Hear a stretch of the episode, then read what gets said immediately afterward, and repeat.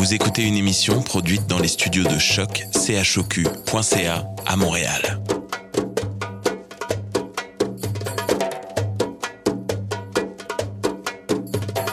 Bienvenue à Radio Dodo, une émission dédiée aux tout petits enfants en difficulté. Radio Dodo est neutre et patronnée par la Commission canadienne pour l'UNESCO. مرحبا بكم في راديو دودو إذاعة عالمية من أجل كل طفولة الذين عاشوا الصعوبات راديو دودو مبادرة حيادية تحت رعاية الهيئة الكندية اليونسكو Welcome to Radio Dodo, a radio dedicated to all children in difficulty. Radio Dodo is neutral and patroned by the Canadian Commission of the UNESCO. Vous écoutez Radio Dodo. You're listening to Radio Dodo. Dismao Radio Dodo. Bonsoir les amis, je m'appelle Raphaël. Je suis très heureuse de vous retrouver sur Radio Dodo. Ce soir, direction l'Égypte pour parler des pyramides. Sana discutera de ces merveilles avec Sébastien Paul Disparois, directeur de la pratique professionnelle à l'Ordre des architectes du Québec. Par la suite, Sana parlera des momies avec Laura Vigo. Elle veille sur l'exposition Momies du British Museum. On finit l'émission avec une histoire choisie par Fanny Bachevalier, architecte à Montréal. Belle écoute!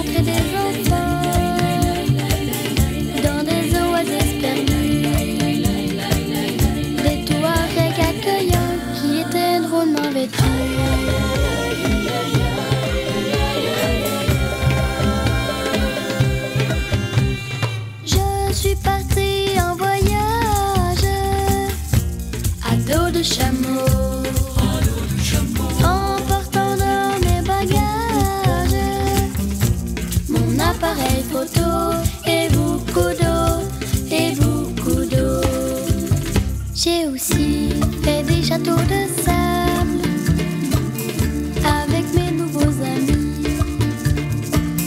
Quelle expérience agréable, j'y serais restée toute ma vie.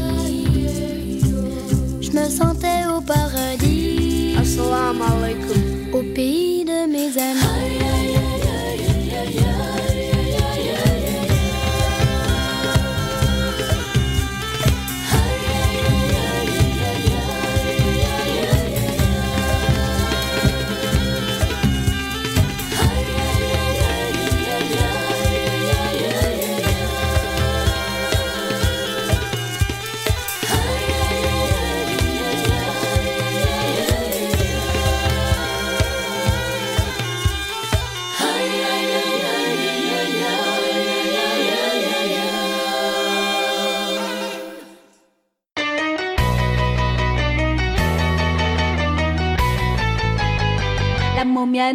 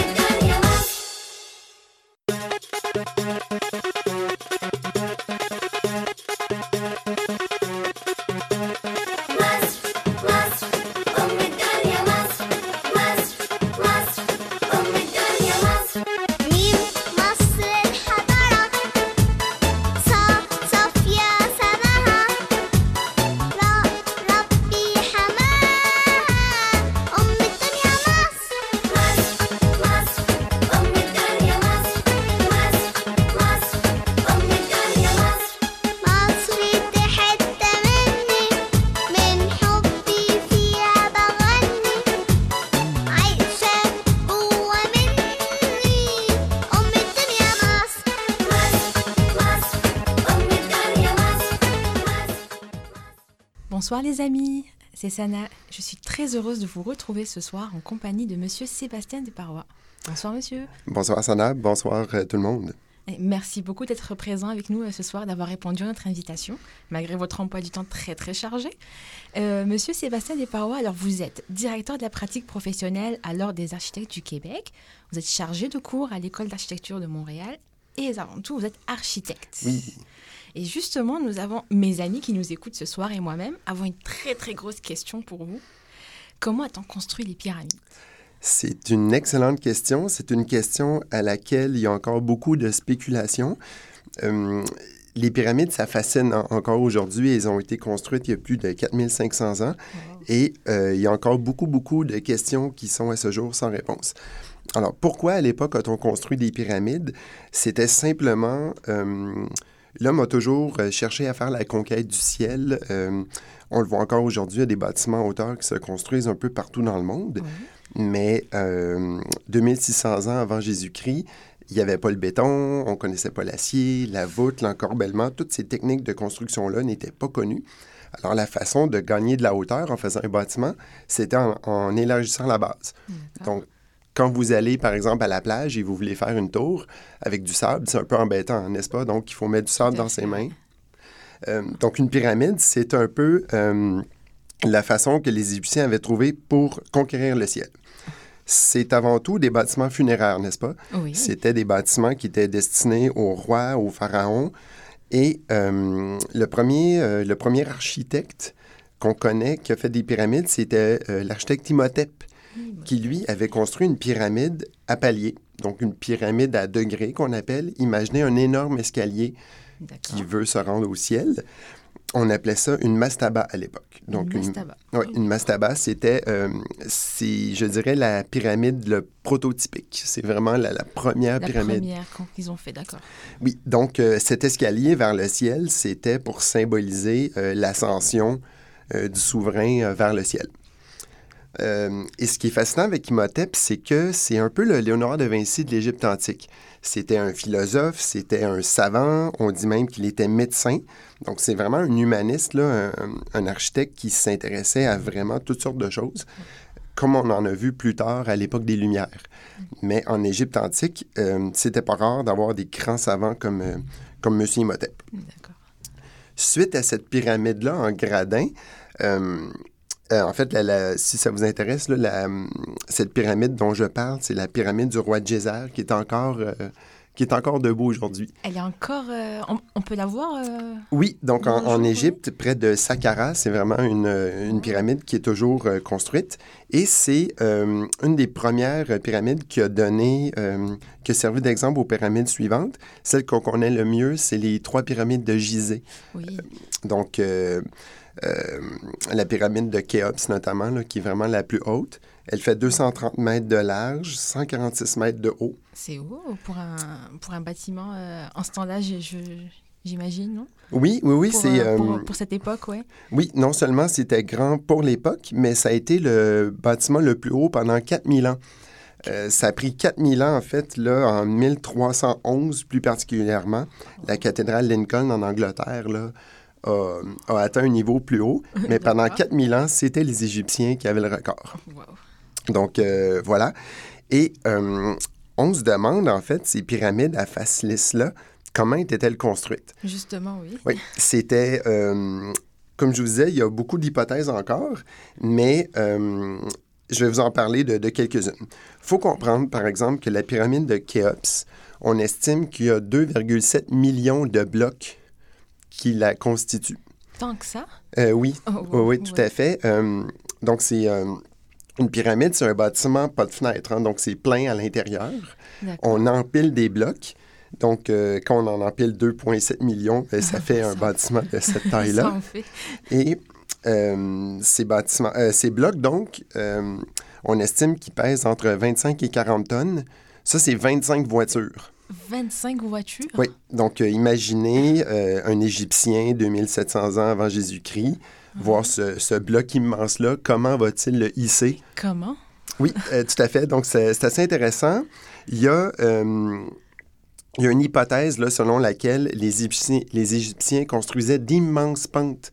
Donc, imaginez la pyramide, qui est une pente en elle-même, et on empilait du sable et de la pierre euh, sur une pente beaucoup plus douce, donc très, très longue, et on poussait ces blocs-là jusqu'en haut. Ils arrivaient à les pousser?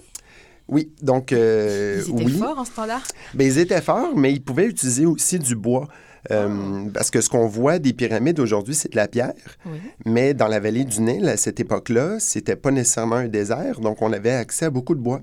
Donc, quand on coupe un arbre et qu'on utilise là, le, le tronc qui est rond Oui. sous les blocs, on peut les pousser euh, Oh, quand même pour roule. les... En fait, ça fait euh, le bois qui roule, fait glisser la pierre, en fait. euh. Tout à fait. Oh, wow. Oui, Bah, il, fait. fallait, il fallait y penser en ce temps-là. Oui, ben, ils, étaient, ils étaient vraiment futés, les Égyptiens. Il faut comprendre qu'à cette époque-là, toutes les conditions étaient vraiment réunies pour arriver à bâtir de- des bâtiments aussi, aussi monumentaux. Il y avait un pouvoir théocratique hyper puissant, donc le monarque décidait de tout. Donc, s'il dit, moi, je veux une pyramide, ben, les gens faisaient une pyramide pour lui. Le pays était riche et prospère, il y avait une main-d'œuvre nombreuse. Euh, Une administration super développée, donc une organisation du travail très, très, très fine qu'on ne voyait pas au Moyen Âge, par exemple, et un grand savoir scientifique. Un des éléments euh, du savoir scientifique le plus important euh, pour la construction des pyramides, c'est le principe de la poulie. Et on le voit là quand vous écoutez euh, Astérix et Cléopâtre, par Oui. exemple. Donc, cette fameuse scène où ils boivent de la potion magique et ils lancent les blocs vrai, on voit d'immenses grues en bois. Et euh, d'un côté de la grue, on attache le bloc de 25 à 40 tonnes et de l'autre côté, il y a 35 hommes très, très forts qui tirent. Donc, avec l'effet de levier, de la poulie, euh, les 35 hommes pouvaient lever un bloc de 40 tonnes pendant 10 secondes jusqu'à 100 mètres de haut. Et euh, donc, c'est vraiment à ce jour l'hypothèse la, la plus crédible sur la construction des pyramides. D'accord. Et c'était très, très futé. Hein? Oui, ils étaient pas mal, les Égyptiens. Et euh, c'est pour ça qu'au Moyen Âge, par exemple, euh, les gens se demandaient, mais comment on a construit ça? Est-ce que c'est les dieux, les extraterrestres qui ont fait ça? Oui, ça vient d'où? Oui, parce qu'au au Moyen Âge, il y a eu cette perte de savoir scientifique. Donc, ils n'arrivaient pas à expliquer. Il a fallu attendre la Renaissance, les grands penseurs, les chercheurs, pour développer euh, des hypothèses sur la construction de, ces pyramides-là. Et puis, euh, qu'est-ce qui fait qu'elles durent aussi longtemps? On les voit encore aujourd'hui, puis vous dites que ça fait très très longtemps qu'elles ont été con- construites. Mais qu'est-ce qui fait justement qu'on les voit encore euh, Oui, effectivement. Euh, Qu'est-ce qui explique la durabilité de ces bâtiments-là? Il faut comprendre qu'aujourd'hui, quand on fait un bâtiment, s'il dure 100 ans, on est chanceux. Oui. Donc, ces bâtiments-là ont survécu des millénaires. Euh, la première raison, c'est les matériaux de construction. À l'époque, on construisait en bois et quand on voulait faire un peu plus cossu, un peu plus chic, on utilisait de la brique et du mortier. Euh, Imhotep, donc l'architecte célèbre, euh, lui a décidé, ben non, euh, je fais un bâtiment pour le plus grand souverain, la personne la plus importante au monde, je vais utiliser de la pierre pour que ça dure longtemps.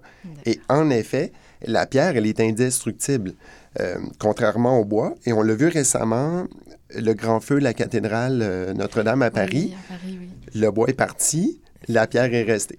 Ce qu'on voit des pyramides, notamment dans les trois pyramides de Gizeh, on voit les pyramides à face lisse et euh, leur face n'est plus aussi lisse qu'elle était. Mais on voit sur le sommet de la, de la pyramide de Képhren, donc la deuxième plus haute, on voit encore le revêtement. Donc elle a une forme de petit chapeau sur la pointe. Oui, on le voit. Bah, on mettra une photo pour nos amis qui puissent euh, vi- visualiser les choses. Mais c'est vrai qu'on voit qu'il y a un peu petit chapeau, comme vous le dites, euh, Tout sur la à fait. Et euh, ça, en fait, c'est un revêtement de calcaire. Donc, le calcaire est une pierre euh, plus pâle, plus lisse.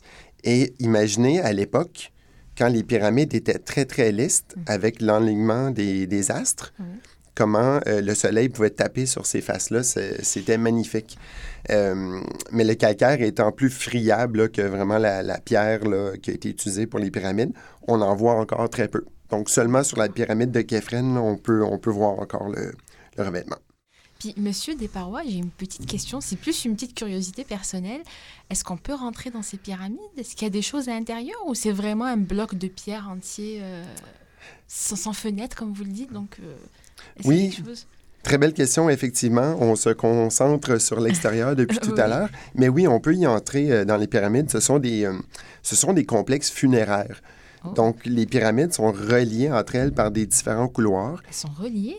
Donc, on peut, on peut passer d'une pyramide à l'autre euh, Dans, dans certains, euh, certains endroits, Oui. Euh, dans des nécropoles où il y a plusieurs pyramides, donc ils sont reliés par des couloirs et chaque souverain a, a sa chambre dans laquelle il y a son tombeau.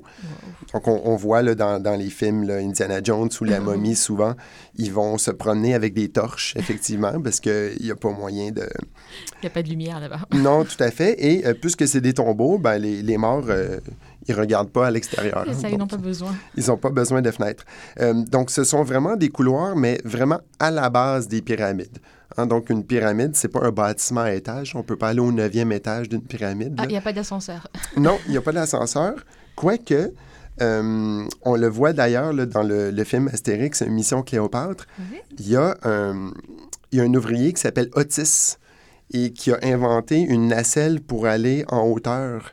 Et Otis, c'est l'inventeur de l'ascenseur, justement. C'est lui? Et Ah, euh, il y a tout un mythe qui associe euh, la création de l'ascenseur aux Égyptiens aussi. Ah, c'est drôle, je ne savais pas. Oui, non, non, tout à fait, c'est c'est vraiment intéressant. Euh, et la pyramide, elle fascine encore aujourd'hui. Euh, en 2020, on voit des pyramides qui ont été construites beaucoup plus récemment. Il y en a deux que j'aime vraiment beaucoup. Ce sont des architectes contemporains qui se sont inspirés là, de, de l'Égypte antique. Le premier, c'est euh, E.M. Pei, un architecte euh, sino-américain, qui a fait la fameuse pyramide du Louvre euh, à Paris. Donc, dans- Lui. oui, c'est lui. Et euh, Monsieur Pay, on lui doit également la Tour Ville-Marie à Montréal. Donc, C'est vrai? Oui, tout à fait. Donc, une grande... Oh. C'est la, une des plus hautes tours de Montréal en forme de croix. Oui. Donc, Monsieur Pay s'inspire beaucoup là, des, des- des figures classiques de l'architecture pour faire des bâtiments contemporains. C'est fascinant, je ne savais pas. Personnellement, je ne savais pas. Et... Oui, oui, Monsieur Ah, je suis euh, de l'apprendre. on lui doit beaucoup. Et ce qui est fascinant à Paris, la pyramide dans la cour Napoléon sert d'accès donc au Louvre. Et il y a toute une architecture intérieure qui se décline sous la pyramide. Donc, M. P a repris de façon contemporaine vraiment l'organisation spatiale des, euh, des pyramides classiques. Et euh, également, euh, à New York, il y a un jeune architecte danois qui s'appelle Bart Ingalls, qui est vraiment un architecte qu'on voit beaucoup, beaucoup ces temps-ci. Lui a fait une tour d'habitation de 35 étages en forme de pyramide. 35 étages, oui. Oui, c'est quand même un bâtiment très haut. Et pourquoi la pyramide? C'est fascinant parce que l'architecture en forme de pente permet à chacun des logements d'avoir une terrasse sur le logement d'en dessous. Un, Fou, oui. ouais, un peu comme euh, Habitat 67 à Montréal. Oui, que Ok. j'ai toujours pas visité d'ailleurs. Ah, c'est magnifique, c'est c'est bien. Euh, mais Habitat 67, c'est vraiment des blocs de béton empilés les uns sur les autres. C- C'est une architecture classique de pyramide. Euh, celle de M. Ingalls à New York est vraiment une pyramide à face lisse. Et elle est implantée de sorte que le soleil tape sur les faces et ça fait vraiment là, une lumière là, remarquable dans la cour intérieure. Tout Ouais, à fait, oui, c'est magnifique. Donc, encore aujourd'hui, euh, les pyramides fascinent euh, et elles transcendent les âges. hein. C'est une architecture qu'on a développée il y a 4500 ans et qui est toujours encore Ah, d'actualité. Et on, on s'en inspire encore. Oui. C'est- C'est incroyable. Fascinant tout ça, Monsieur Desparois. Ben, Mais merci beaucoup pour votre intervention. Merci beaucoup d'être présent avec nous ce soir. Puis, euh, avez-vous un petit dernier message à livrer à nos amis qui nous écoutent euh, ce soir? Oui, bien sûr. Merci, Sana. Euh, effectivement, donc les pyramides, si vous souhaitez en construire à la maison, à l'intérieur ou à l'extérieur, je vous invite à explorer vraiment toutes sortes de matériaux. On a parlé du sable tout à l'heure, mais essayez de faire des pyramides en carton, en pâte à modeler, en Lego. Euh, avec des spaghettis, pourquoi pas, on peut coller des boulettes de pain ou des boulettes de gomme et faire des arêtes Euh, on peut faire des concours de la plus haute pyramide à la maison. On s'excuse aux parents pour le, le gaspillage alimentaire que ça génère. Mais donc, je vous invite vraiment à explorer cette forme-là et, euh, comme Imhotep, essayer de conquérir le ciel. Parfait. Merci beaucoup. Au revoir.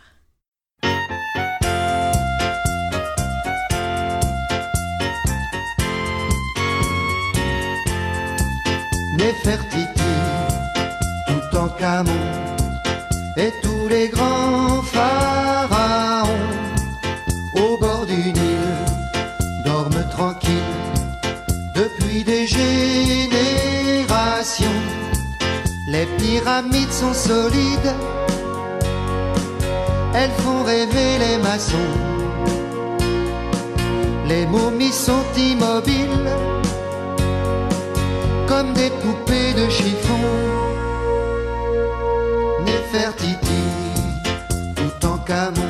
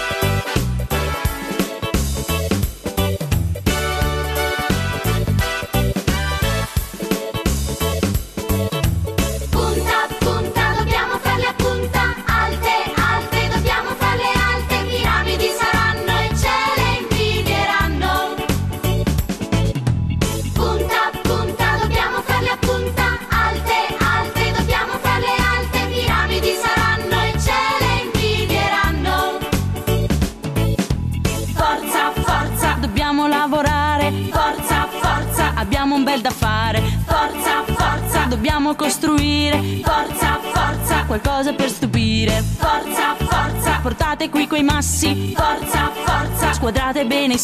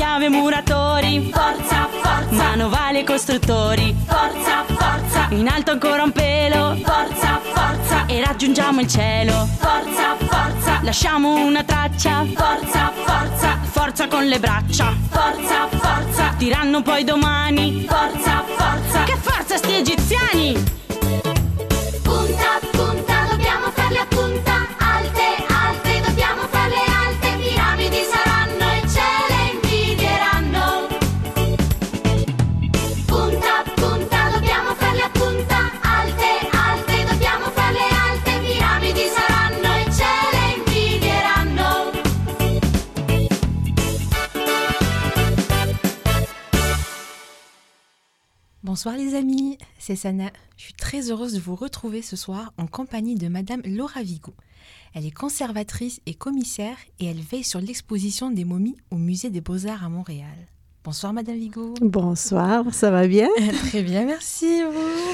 Oui, ça va bien. Alors, je suis très heureuse d'avoir euh, à l'écoute euh, des enfants. Parce que c'est nous qui sommes très heureux de vous avoir ce soir. Merci Mhm. beaucoup d'avoir accepté notre, notre invitation parce qu'on sait que vous travaillez très très fort en ce moment. Ah, oui, oui, on essaye toujours de trouver de nouvelles euh, momies. non, c'est pas vrai.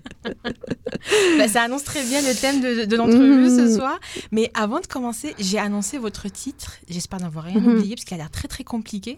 Bon, il y a beaucoup de mots à ce ça. titre. En fait, euh, bon, je suis conservatrice au Musée des Beaux-Arts et je m'occupe surtout de l'archéologie et de l'art asiatique, parce que ça, c'est vraiment ma spécialité.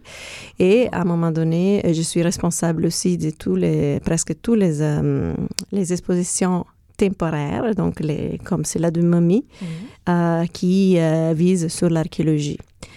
Alors, qu'est-ce que ça veut dire être conservatrice? Conservatrice, ça signifie que je conserve, dans le sens que je, je suis responsable de toute la collection du musée qui euh, euh, pertiennent justement à l'archéologie et l'art asiatique. Donc, ça veut dire que je prends des, des objets dans, la- dans les réserves et je les étude, je les redécouvre et après, je raconte l'histoire. Donc, Vous racontez l'histoire oui, après. Wow. donc euh, c'est quelque chose, je pense, que les enfants aiment beaucoup, hein, Oh oui. raconter l'histoire. Donc, si vous êtes curieux Ah oui. et si vous avez un peu comme, euh, voilà, ces petites maladies de la- de l'archéologie comme moi, Oui. euh, c'est tout à fait fascinant, c'est qu'on peut retrouver en regardant, euh, voilà, ces fois ici des momies, donc des personnes qui ont vécu il y a plus de 3000 ans C'est impressionnant. et qui avaient décidé à l'époque justement de se faire momifier. Alors euh, déjà, euh, le processus de momification, c'est comment... euh, en fait, la momification, c'est un processus, un procédé naturel, dans le sens que déjà, il y a plus de 4000 ans, en Égypte, 4000 ans, oui. les Égyptiens se sont rendus compte qu'il y avait beaucoup de cadavres de, de gens qui étaient morts auparavant, qui euh, qui sortaient d'une certaine façon, qui, qui étaient encore bien préservés après des dizaines, des vingtaines d'années. Et donc, en plus que ça. Parce qu'en fait, c'était des corps desséchés, comme on appelle. C'est la différence entre momifié et corps desséché. Corps desséché, c'est toujours euh, euh, un animal, un humain, qui a été entombé, donc euh, enterré, et qui naturellement s'est momifié. Donc, ça, ça, Ça, ça se fait naturellement. Ça fait naturellement. D'accord. À un moment donné, les Égyptiens, ils ont pensé, waouh, ça c'est le fun, parce qu'on ne va pas faire ça de Ah. façon euh, artificielle.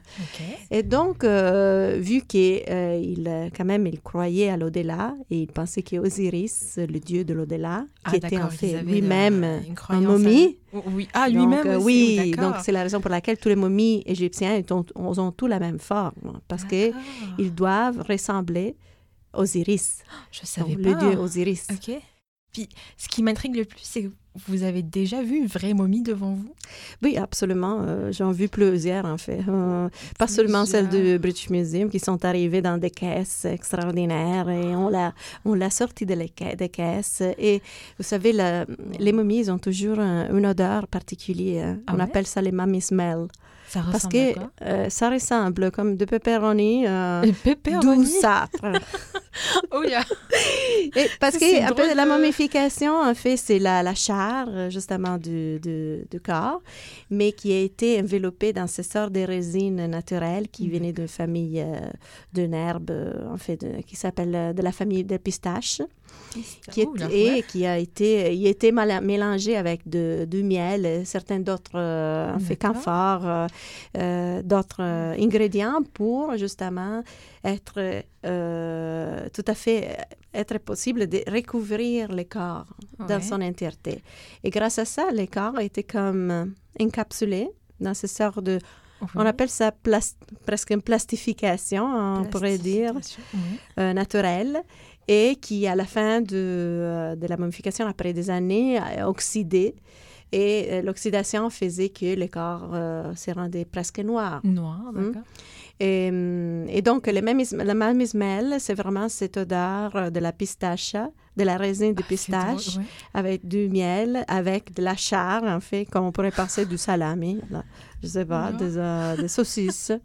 voilà, donc euh, c'est quand même étrange, surtout très, si très- on pense que ce sont des momies qui ont vécu, qui ont été momifiées il y a 3000 ans, Oh, au non, 2000. C'est très étrange. Surtout Ouais. Qu'on n'arrive pas à, de- à imaginer l'odeur là. euh, Ouais. La pistache avec le miel. Absolument. C'est une exposition qui est dédiée aux enfants, je pense, en premier, parce que c'est Mhm. tellement facile, euh, quand même, et immédiate.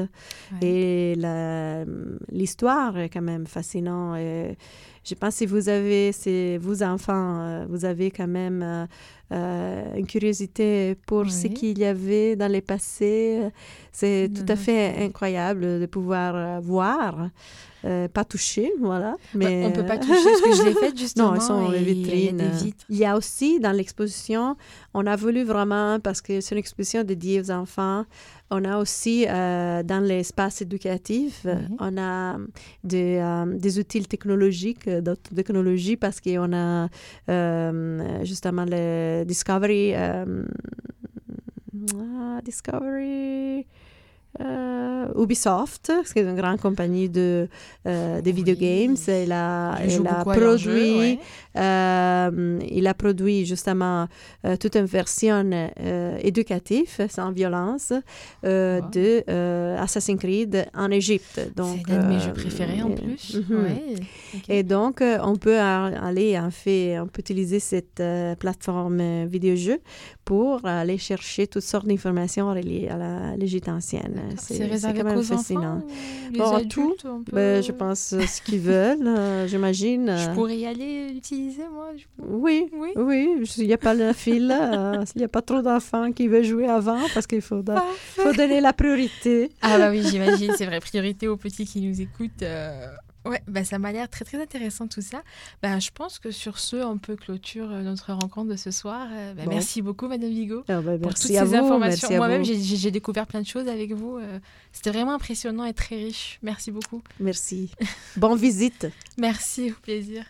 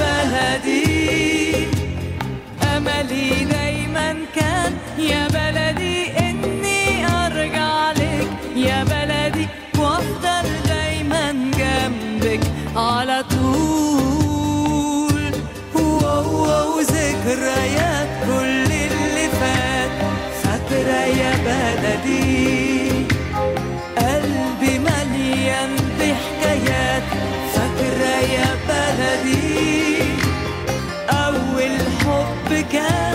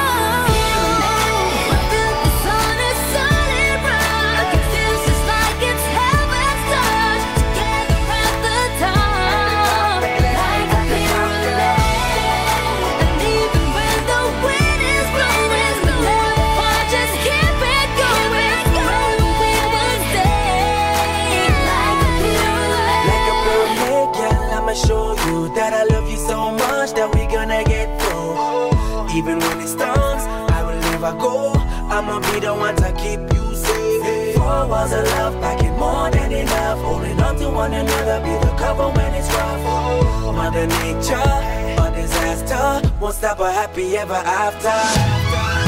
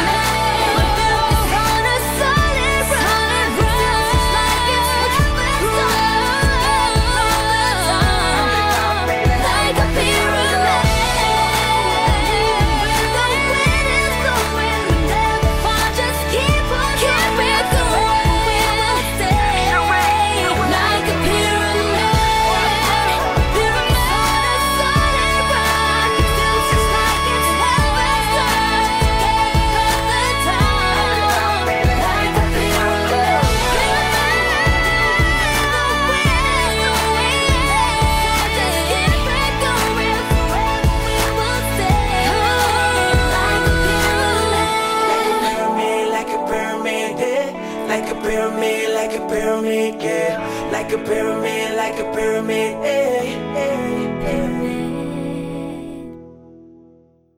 Ça y est, elle est née. Des cheveux d'ébène, des joues d'un arrondi parfait, une peau blanche et nacrée. Une vraie perle, cette princesse. Si ce n'était ce pic, ce cap, ce drôle de phare planté là au milieu du visage. Pareil ou presque à celui qui, de ses lumières, illuminait le port d'Alexandrie. Juste un peu plus petit. Eh bien, c'est parfait. Les dieux savent qu'il en faut du nez pour régner, remarqua son père. Le pharaon ignorait encore qu'un jour, du bout de cette étrange miniature, elle mènerait le monde. En héritage de roi de l'Orient, la petite Cléo reçut deux magnifiques perles, les plus grosses, les plus précieuses jamais vues sur terre. D'abord, elle s'en servit pour jouer aux billes, puis s'en fit une paire de boucles d'oreilles. Chaque matin, elle s'y mirait, Avec ou sans phare, vraiment, elle était la plus belle. La huitième merveille du monde, en quelque sorte. Donna-t-on vraiment à Cléo des bains avec le lait des chèvres qu'un pâtre lui gardait? Des savons savamment parfumés? Mystère. Mais si sa peau en fut adoucie, son caractère s'endurcit de plus belle.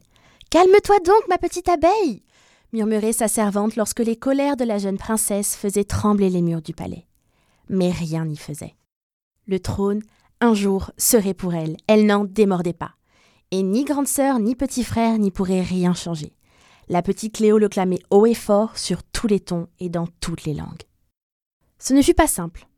Autour d'elle, la cour n'était qu'intrigue, complot, poison caché. Une vraie toile d'araignée.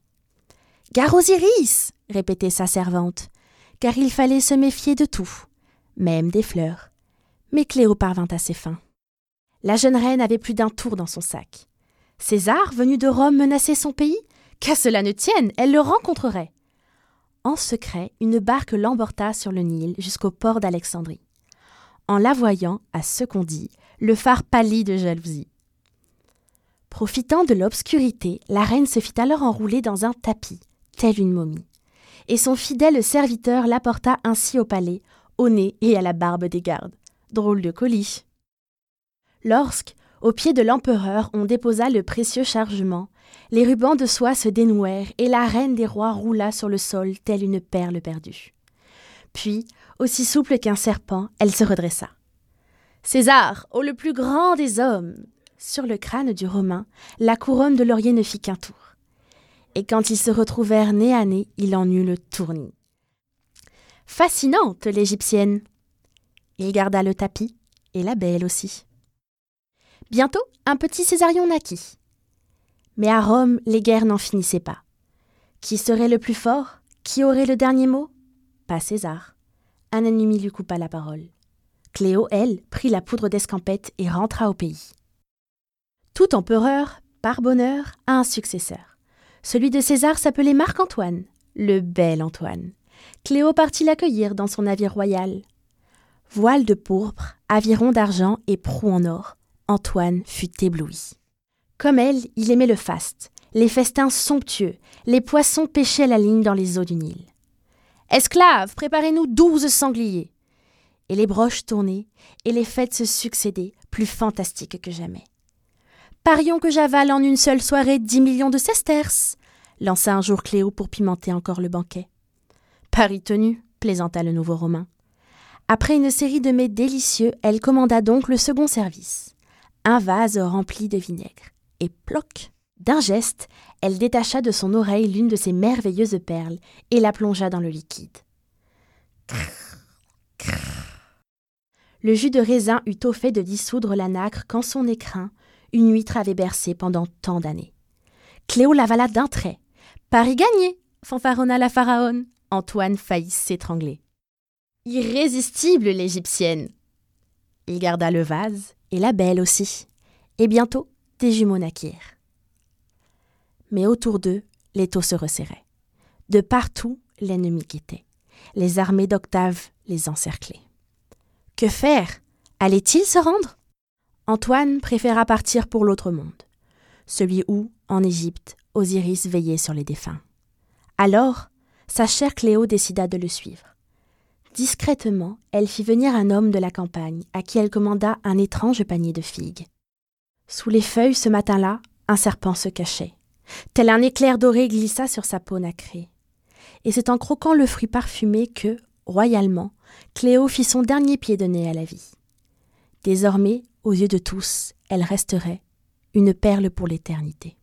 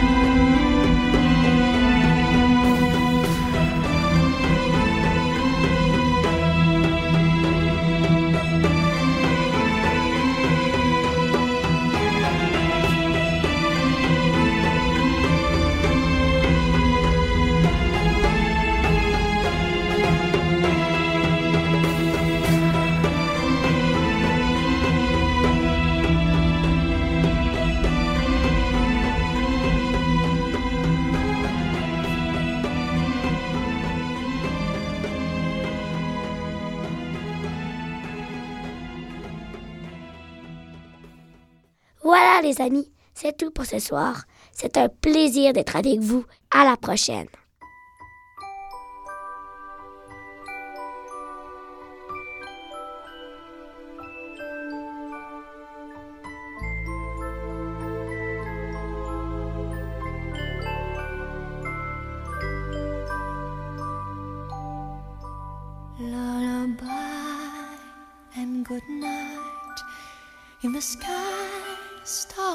Are bright. Round your head, flowers gay. Set your slumbers till day. Lullaby and good night. In the sky, stars are bright. Round your head, flowers gay. Set your slumbers till day. Close your eyes now and rest. May these hours be blessed. Close your eyes now and rest. May these hours be blessed. Bonne nuit,